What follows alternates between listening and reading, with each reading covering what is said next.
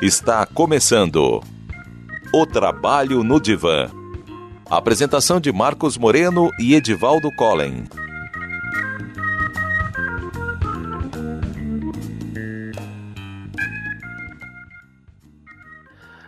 Olá, sejam muito bem-vindos ao 11 programa do Trabalho no Divã. E a gente resolveu mudar um pouquinho o formato, experimentar uma, uma coisa um pouco diferente e, por que não, aproveitar também para trazer o tema sobre as mudanças né, para esse programa de hoje. Olá, Edivaldo, como é que tá? Tudo bem? Tudo jóia? Está pronto para as mudanças de hoje? Não sei, mudanças são sempre complicadas, né? Então vamos, vamos ver como é que a gente se sai nesse, nesse formato novo. Ah, eu estou reparando que você está com muita resistência. Afinal de contas, né, o que impede a mudança de acontecer se não as resistências? E, e, convenhamos, né? Até mesmo por uma mudança de programa, as resistências acontecem. É, pouco antes da gente começar, a gente estava falando, né? Do, do, do, friozinho da barriga que dá né, de ter um novo modelo. Sim, e a nossa tendência, né, de fato, é resistir à mudança, né, que pode ser boa por um, por, por algum, por uns lados, mas também ruim por outros, né? Sem dúvida. É, a gente, por um lado, quer a experimentação. Eu entendo que a gente busca né, o, o, aspecto de a gente se desafiar, aumentar o número de competências, de experiências, uh, tanto que uh, as pessoas saem de férias, elas buscam sempre novos locais para viajar, para conhecer, uh, e profissionalmente também não é diferente, né? As pessoas Uh, depois de certo tempo, elas começam a se incomodar, buscar novos desafios e assim por diante. E, e no entanto, né, uma das grandes coisas que impedem a evolução de acontecer são as próprias resistências à mudança. É, são duas energias opostas que estão sempre né, se degladiando no dia a dia, né, tanto profissional quanto pessoalmente você acha, Divaldo? É, se a gente fala, olhar pelo lado psicanalítico da coisa, né, o Freud vai lá propor a pulsão de morte e a pulsão de vida. A pulsão de vida sendo aquele movimento que a gente tem para o crescimento, para o desenvolvimento, e a pulsão de morte que tenta voltar é, o sujeito para aquele estado inanimado, né, aquela coisa indiferenciada lá do, do início da, da história da evolução.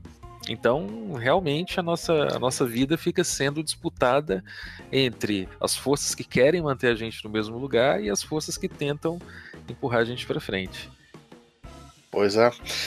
E, e, quantas e quantas pessoas nesse, nesse aspecto de pulsão de morte ou no aspecto de permanecer ficam, né? Por mais que estejam incomodadas, por mais que é, gostariam né, descobrir uh, novos caminhos, novas opções, uh, mas não tem coragem. Literalmente travam e, e, gastam uma energia brutal para ficar parado, porque, é, obviamente, a energia da vida, né, a, a, a punção de, de ir para a frente, ela continua. É, cada vez mais é, energia é gasta para ficar parado. E aí, quando a gente fala em ficar parado, nós podemos estar falando, por exemplo, uh, uma pessoa que fica numa função uh, três, quatro anos, sem novos desafios, sem ter coragem de pedir novas funções, novos desafios, e, e vive reclamando por todos os lados, por todos os cantos, e, e nada além da reclamação acontece. É, tem aquele ditado de que em time que tá ganhando não se mexe, né? Mas às vezes a gente não mexe também no time que tá empatando, no time que tá perdendo, né? é, tem muito apego àquele contexto que a gente já conhece e a mudança implica em coisas novas, e talvez essas coisas novas vão trazer variáveis diferentes que a gente não está muito preparado para lidar. Então, às vezes, é um. É mais fácil optar por um, um desconforto que a gente já conhece é, e fugir da possibilidade de um desconforto maior ainda. Sim. Eu brinco que, em grande parte, a pessoa não se move porque ela dá ouvidos a um conselheiro muito perigoso que monta um cenário sempre muito dantesco, muito. É, muito mais desafiador do que a realidade de fato pode se tornar. E eu entendo que esse conselheiro é o medo né, as nossas fobias, né, não o medo de situações de riscos reais, né, mas nós estamos falando de fobias que estão relacionadas a, a aspectos que, que, que, nos remetem a, a, medos mais infantilizados, né, a, a medos que, que não são muito tangíveis, que estão no mundo da fantasia e que criam cenários possíveis, de fato, mas que a probabilidade é tão pequena e ele vende como se praticamente fosse impossível não acontecer essas desgraças.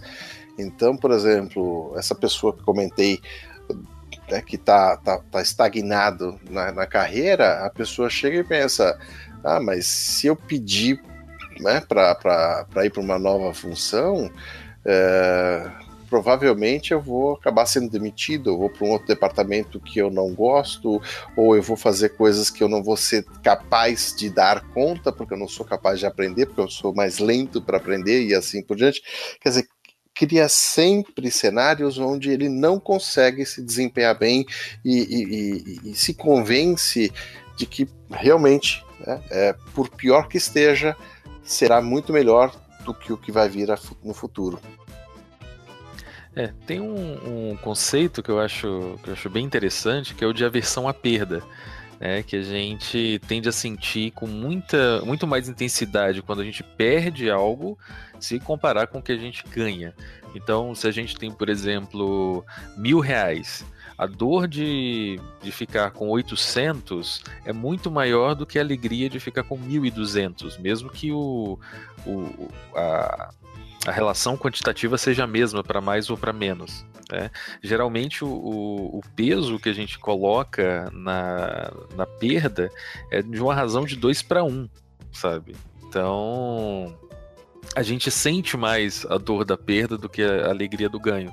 Então se, se a gente está numa situação que a gente pode perder alguma coisa, a gente vai avaliar muito mais pelo que a gente pode perder do que pelo que a gente pode ganhar.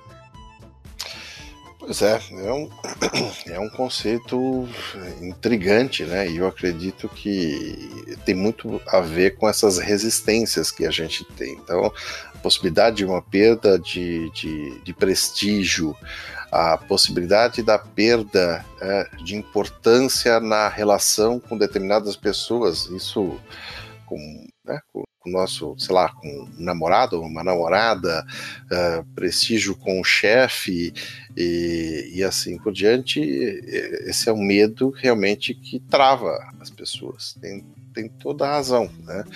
E, e, e é mais fácil para ela perceber ou pensar em tudo que ela pode perder né, do que um potencial ganho que ela não sabe se se concretiza. Ela imagina que é, é, é fato que ela perde, mas não é fato que ela ganhe. Sim. E, e, quem defende essa, essa proposição fala que isso tem raízes até biológicas, que um, um animal que conseguiu uma caça, né, alguma, alguma pouca comida, né, que que está ali, mas tem uma possibilidade de conseguir um pouco mais, é, é, meio que uma questão de sobrevivência. Se na busca por esse algo mais ele perde o pouco que tem, e aí ele pode passar fome e morrer. Né? Então, evolutivamente, tem uma questão aí da gente se apegar ao pouco que tem e evitar de buscar um pouco mais. Né? Uhum. É, existe algumas pessoas que, que, né, que incessantemente é, buscam, abandonam qualquer opção se ela é, é aquele perfil mais do jogador, empreendedor, e, mas que, que na verdade é, é uma pequena parcela né, da, da população. Eu acho que esse é um grande motor da maioria daqueles que não são empreendedores, que a gente sabe que é uma certa exceção né, dentro da, da, da população em geral. Né? Então a, a, maioria realmente vai, vai se ver na possibilidade de, de, de, de se fixar né, naquilo, que, naquilo que já conseguiu do que ousar dar grandes ganhos. Né? E de uma certa forma é, é, é muito fácil de, de ver esse, esse movimento naqueles programas de auditório que show do milhão e coisas desse tipo, né? A pessoa ousa, ousa, ousa até seus 50 mil, 30 mil, 40, 50 mil, né? Quando ele começa a achar que a perda será muito maior, ele né, para de ousar e, e desiste. Sim.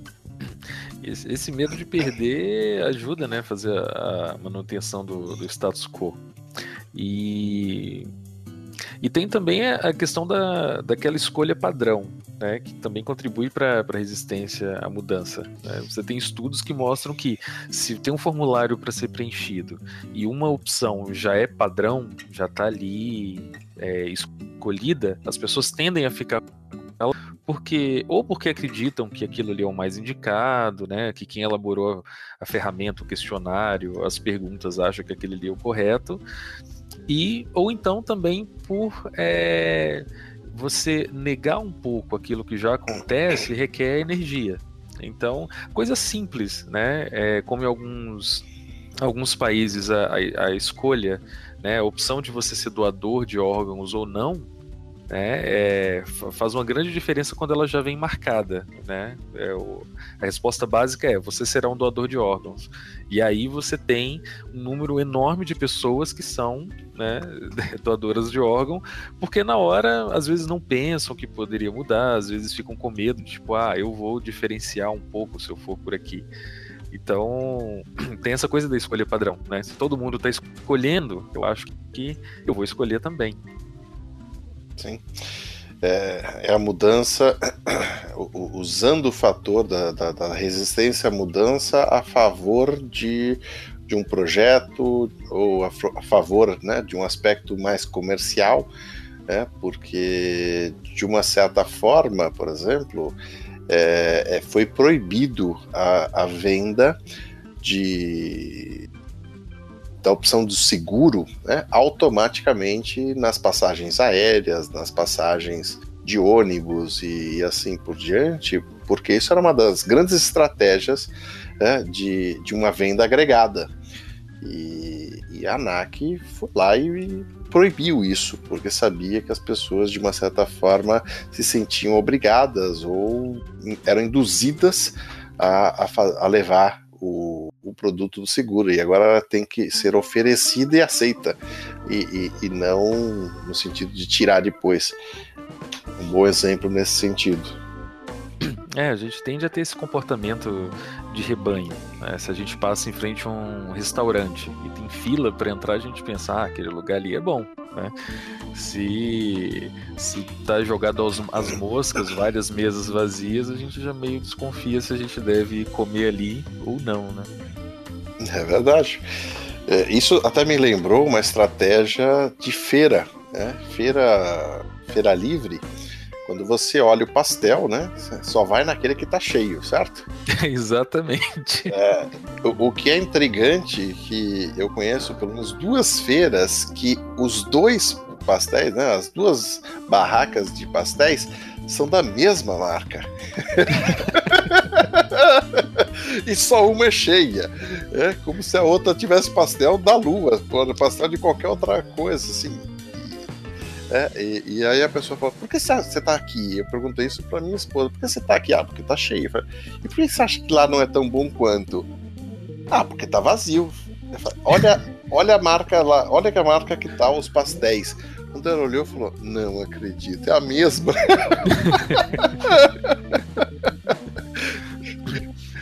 é muito engraçado. Tem, tem também a, a outro aspecto, e aí pensando nessas escolhas assim, né? Qual barraquinha aí, que, que tem. Agora não lembro direito o nome do autor. Acho que é Barry Schwartz, alguma coisa assim, que ele escreveu o Paradoxo da Escolha. Que que, segundo a hipótese dele, né, hoje em dia a gente tem tanta opção, tanta escolha, que a gente trava. Que antes a gente tinha algumas poucas opções, era mais fácil escolher. E agora a gente vai ao supermercado, tem trocentas marcas de pasta de dente, de chocolate, biscoito, que a gente fica meio que. É, meio sem sem iniciativa, né? Qual, dentre tantos caminhos, né? Qual que eu vou seguir? E se a gente vai pensar na na questão da versão à perda, né? Quanto mais opções a gente tem e a gente escolhe por uma, mais opções a gente está perdendo. Né? Então a gente tem muito a perder quando a gente opta por alguma coisa. É verdade. A, a liberdade está antes da escolha, né? A partir do momento que você exerce a escolha, acabou a liberdade. É, você escolheu um caminho, esse caminho será o único, né? E, e se abre muito mais é, perdas do que o a potencial de ganho né, de, de, uma das escolhas que você fez. Tem razão. É, é Schwartz, exatamente. E O, um outro aspecto, por exemplo, que a mudança foi percebida, né, como estudar a mudança, uma coisa importante, principalmente de como romper a resistência, se dava, por exemplo, no tratamento de câncer. Né?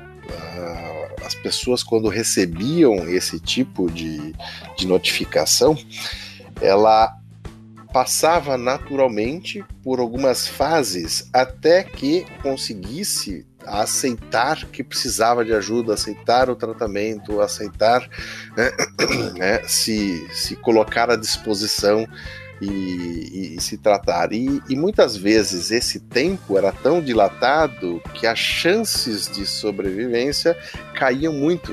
Né? Então, né, boa parte dos movimentos de, de, de, de, tentar entender esse processo e como fazer com que esse processo uh, se reduzisse se dava disso, pela, uh, pela possibilidade de aumentar a sobrevida, de, de aumentar a possibilidade de cura né, da, das pessoas uh, diante de um cenário tão complexo, tão tão terrível quanto uma notícia como ter um câncer.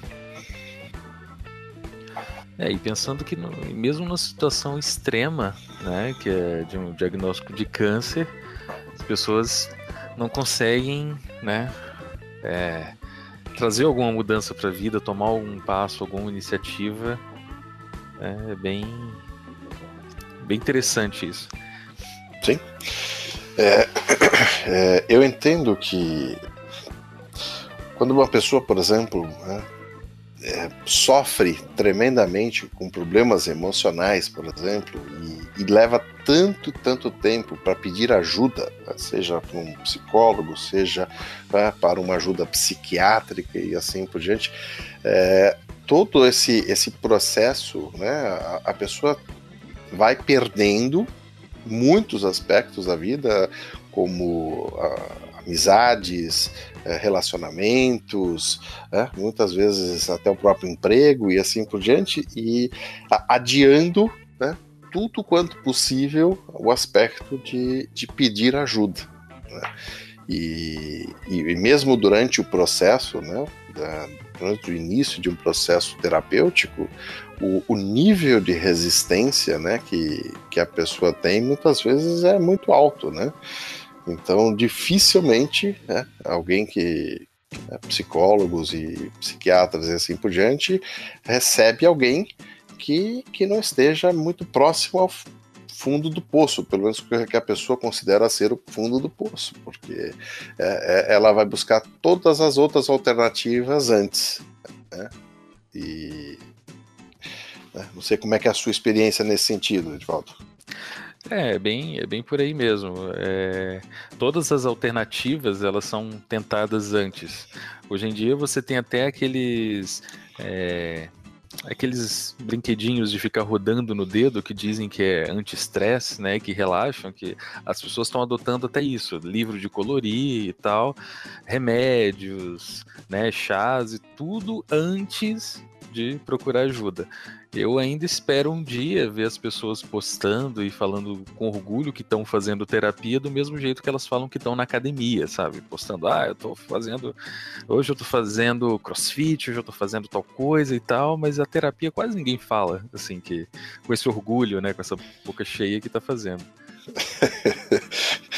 Eu te diria que a pessoa vai, é, se ela acabar fazendo, ela vai esconder isso de todos que ela puder, né? Porque é como se, se fosse um, um grande rótulo de fracasso. Né? Que ela estivesse assumindo ali né? uma grande derrota. Né? E muitas vezes isso faz parte, inclusive, do, do, do, aspecto a ser trabalhado dentro do processo terapêutico, né? Porque qual é a dificuldade que essa pessoa tem de pedir ajuda, né? De, de, de confiar, né? De, de, de depender né? de outra pessoa. Né? Então, isso é muito sério, muito difícil, e isso não impacta só no, no, no processo terapêutico, isso impacta é, nos seus colegas de trabalho, isso impacta na sua chefia, o quanto que você resiste a, a, a apresentar as suas dificuldades, apresentar aquilo que você não sabe, como se todo mundo tivesse que saber de tudo, né? nada pudesse, é, tem que mostrar ser perfeito, por mais que se fale é, não existe ninguém perfeito, né? de uma certa forma as pessoas é, querem passar uma imagem de perfeição e, e, uma terapia ou pedir ajuda a um colega, um amigo, é, é exatamente o oposto disso, né? Mostra as suas fragilidades e, é, e quanto mais maduro a pessoa é, mais ela fica tranquila com demonstrar suas fragilidades, mostrar as suas incongruências, as suas incompetências, né? porque sabe que é, é, somos finitos no, no, tempo no sentido de é, desenvolver competências e a maior parte das competências que a gente potencialmente poderia desenvolver nunca será desenvolvida. Então nós só é, desenvolvemos e temos experiência numa parcelinha muito pequena né, da, das potencialidades. Portanto, temos muitas fragilidades. Nem todas elas queremos desenvolver, nem todas elas precisaremos desenvolver. E, e quanto mais a gente conhece, quanto mais experiência, mais isso fica claro, né? Mais fica, claro de que muito, nós sabemos muito pouco e temos tranquilidade de, de ver essa, essa realidade sem medo, sem pudor, sem. Né, e, e, né? O que, você pensa a respeito, Edvaldo? Eu tô aqui lembrando do, do que o Eric Fromm fala no Medo à Liberdade, ele fala que nas, nas democracias modernas as pessoas elas ficam paralisadas não pela falta da, das escolhas, mas pela abundância, né? E aí o tempo inteiro a gente é lembrado que a gente pode ser o que a gente quer, a gente precisa se desenvolver em todos os aspectos possíveis, a gente tem que aproveitar todas as oportunidades e a gente acaba comprando essa ideia, acreditando que, que é possível, né, desenvolver todas as nossas potencialidades e que isso é desejável, né? O perfeccionismo é meio que das características é, dos defeitos, né, mais relatados nas entrevistas de emprego, né?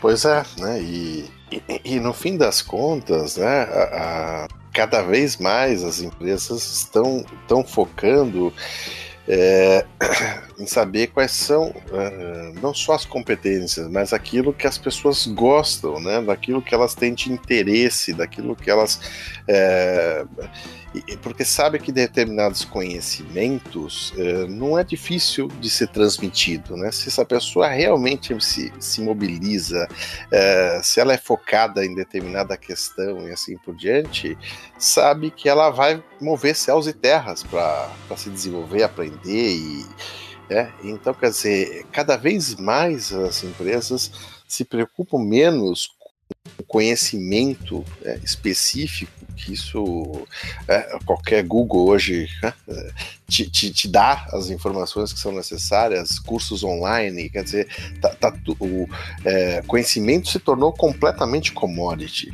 E, e, no entanto, as pessoas temem profundamente dizer que não sabe alguma coisa.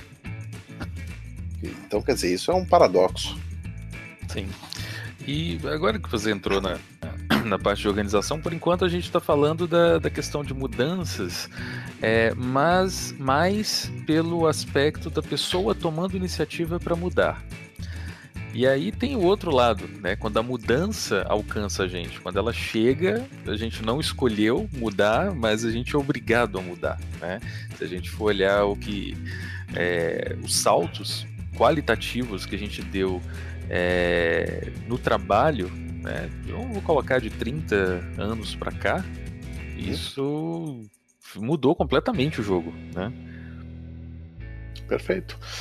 É, os maiores saltos de, da evolução da ciência estão sempre relacionados na história humana à guerra, que é uma dos maiores é, situações, por exemplo, de, de, de, de, mudança que alguém pode ter, né?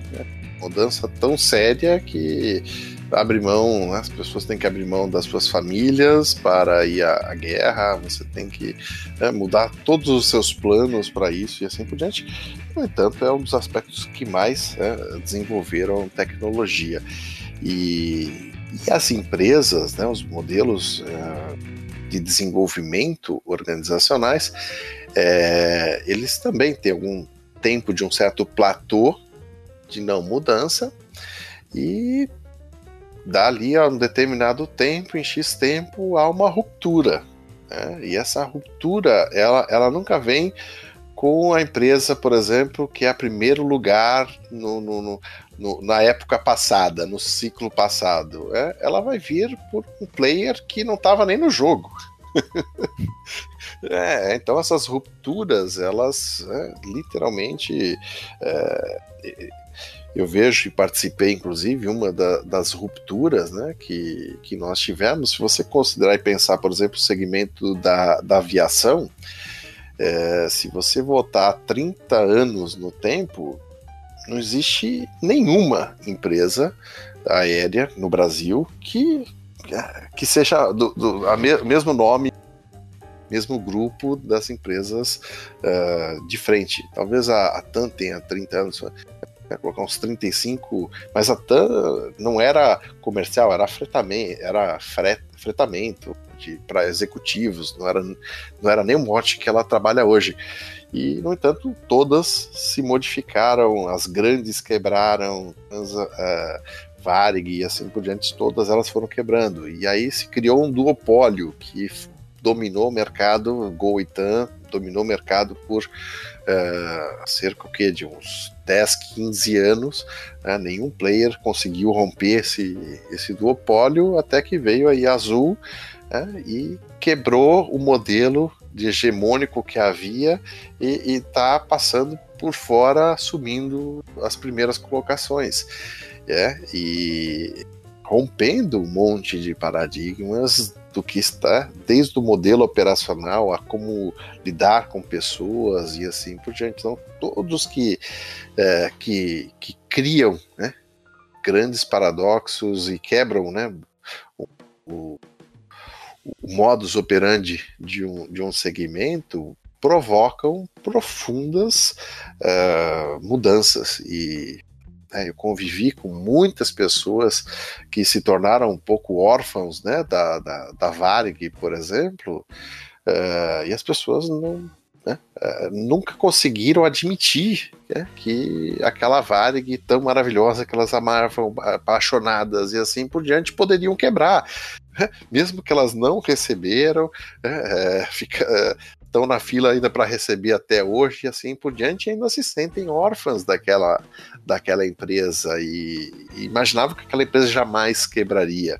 É, olha a Panam, por exemplo, que era outro ícone que jamais imaginava ser quebrada e assim por diante, e virou pó. E, e as pessoas levam um tempo, resistem ainda a, a, a mudança e até que elas são obrigadas e, e, depois se descobre, obviamente, né? Depois que a, que a mudança aconteceu, que eu sofri, que eu resisti, mas se ela continua no segmento, ela acaba descobrindo que é possível ser feliz, é possível uh, né, voltar a, a acreditar num, num sonho, né, se sentir acolhido, se sentir participante e sentir que volta a ser uma das peças que constrói uh, uma história da aviação. Né?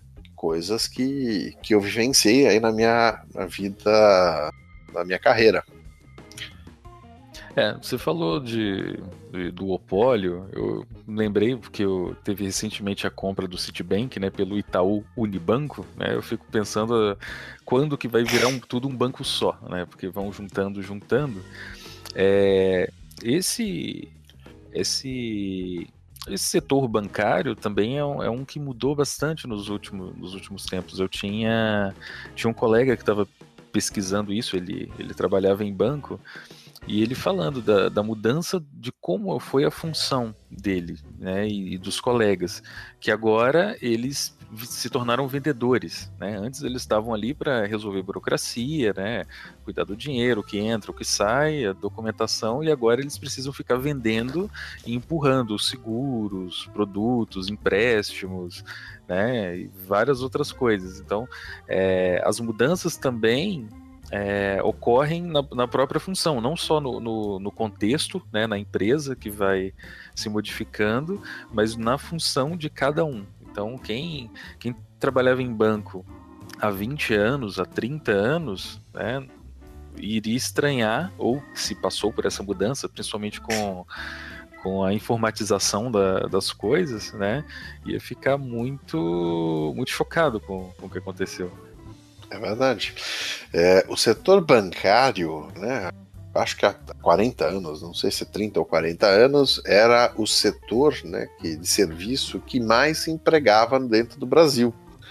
E apesar deles hoje faturarem assim, provavelmente umas 10, 15 vezes mais né, do que há, há 40 anos atrás, é, eles devem estar com, sei lá, talvez menos de um quarto do número de funcionários que tinham. Né? É, o, o, número de empresas, de, de, bancos diminuiu profundamente e o número de pessoas envolvidas com o banco diminuiu profundamente, mostrando o quanto que a automação e, e, também né, a, a, própria internet revolucionou esse segmento profundamente. E, e esse é um aspecto que está pegando absolutamente todo mundo, né? A automação, a automatização, a automação, ela ela está acelerando os processos de tal forma a chegar a um ponto que qualquer função operacional será feita ou por robô ou por sistema. Né? E, e as pessoas vão precisar se reencontrar né, dentro do mercado de trabalho, porque as funções operacionais é, eu estava vendo isso hoje, por exemplo, subindo o elevador do prédio da minha do, do prédio onde eu moro, tinha a placa chamando uma convocação de condomínio, dizendo que é, estamos estudando a, automatização da portaria né, para algum sistema que né, vai fazer remoto a portaria. Né, então alguns empregos aqui vão acabar se perdendo, na portaria, inclusive. Né? Então, se preparem, senhores porteiros, porque a sua vida começa a ficar arriscada. É, uma, uma das funções, talvez a mais importante da tecnologia, é substituir a gente em várias tarefas, né? Elas a tecnologia empresta para a gente a força, a persistência e, e, várias outras coisas que a gente talvez não daria conta. E tem um aspecto também daquelas funções mais operacionais, que são maçantes, que são chatas. Tem o lado bom, né? Que, em tese, a gente ficaria mais livre para desenvolver outras coisas, né? Ter tarefas mais criativas, tarefas mais interessantes e realizadores. O lado ruim é que a sociedade ainda não está muito pronta para para esse número grande de pessoas que vão perder suas funções né, para automação. Né? Tem o número de desemprego tá o desemprego está subindo tanto por questões da, de crises econômicas, mas tem o lado que eu vejo que tem um desemprego que é estrutural que vai continuar crescendo. Em breve a gente não vai ter emprego mesmo. enquanto a gente continuar meio na lógica de que precisa se trabalhar, né, 8 horas, 9 horas, 12 horas por dia, as pessoas que vão ficando desempregadas, elas vão se sentir muito mal, né? Sim. Quando na verdade é porque a gente tá precisando trabalhar menos, que seria uma coisa boa, né? Pois é. E, e quando a gente é, observa, por exemplo, você comentou do, dos trabalhos operacionais, que sem dúvida nenhuma, né, é, é, é, a, é o alvo mais fácil de se verificar, por exemplo, a possibilidade de automação. É, mas quando a gente começa a saltar né, para o modelo da, da, inteligência artificial, por exemplo, e a gente sabe que lá nos Estados Unidos, por exemplo, os processos mais simples né, do, do, dos tribunais de pequenas causas, né, os processos são feitos pela inteligência artificial. Então as pessoas contratam um serviço de uma inteligência artificial e ele que faz a peça para você apresentar um tribunal de pequenas causas, isso está literalmente tirando os pequenos uh, casos, os pequenos processos que, que, que, que dão muito dinheiro né, para o mercado dos advogados, e isso está chegando aqui também. Né? Então, é, se prepare que até mesmo os processos mais complexos que exigiam um advogado corre-se o risco de, eh, de não precisar. Né? Talvez até mesmo a psicologia vai saber. eu, eu, eu sei que no Brasil é, já tem empresa, né, tem startup que, que tem é, que monta o processo né, para os advogados. Insere os dados e a peça sai pronta. Né? A gente já tem isso aqui no Brasil. Você falando da, da psicologia, é, há uns anos, é, eles desenvolveram um programa que chamava Elisa, que que era uma interação por texto, né? Na época o computador era bem limitado, mas era uma interação por texto em que a pessoa digitava as coisas, né? E o computador ia perguntando e e respondendo algumas coisas.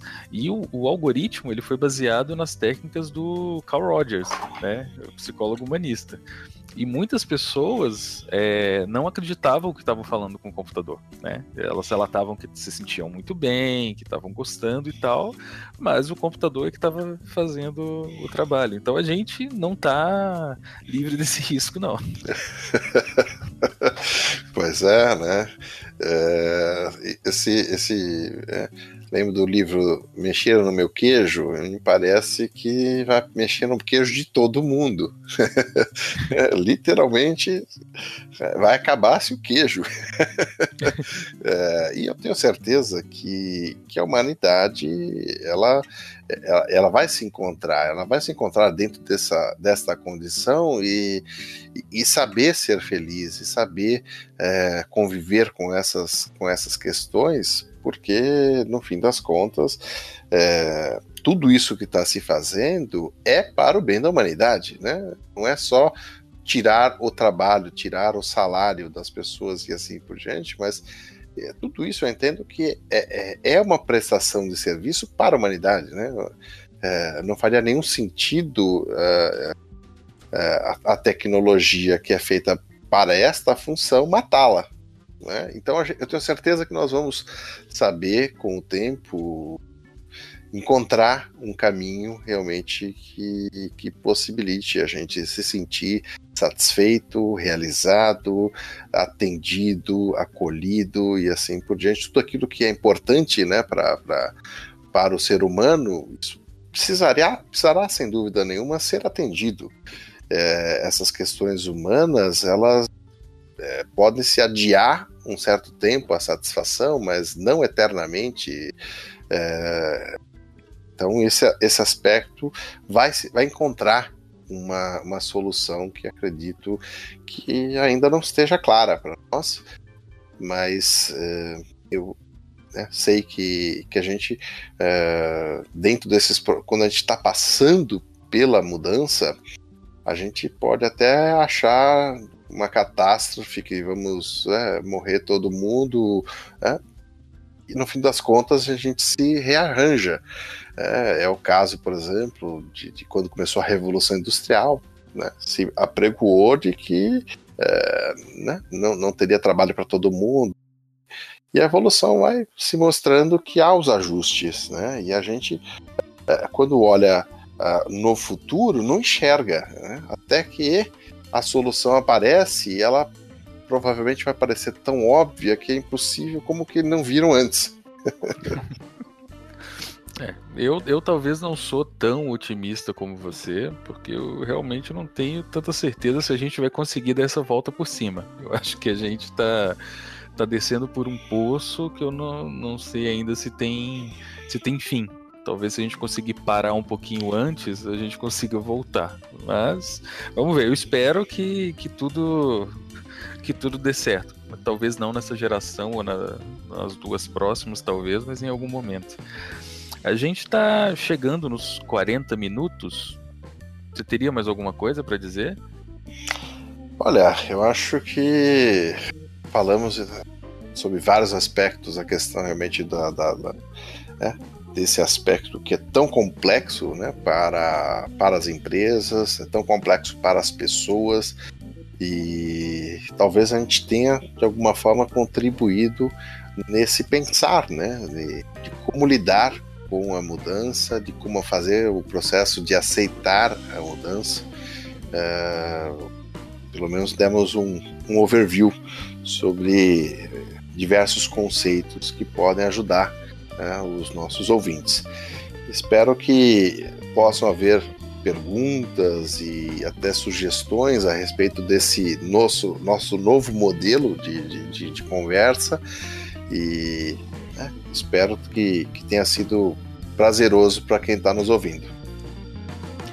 É, eu, eu também espero que, que essa pincelada que a gente deu sirva para algumas pessoas. Né? É, um, é, um, é um tema que é bastante amplo e aí ficaria difícil focar em, em detalhes, né?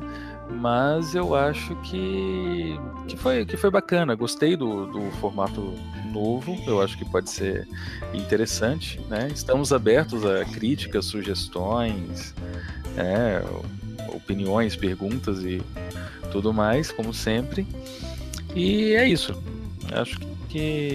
Ah, lembrando que nosso formato novo também está é, tá deixando o podcast quinzenal né? Pelo menos a princípio, talvez a gente mude mais algumas coisas, né? Mas a princípio é isso. Então, até mais e até o próximo. Um grande abraço, Divaldo, e a todos os ouvintes. Até logo.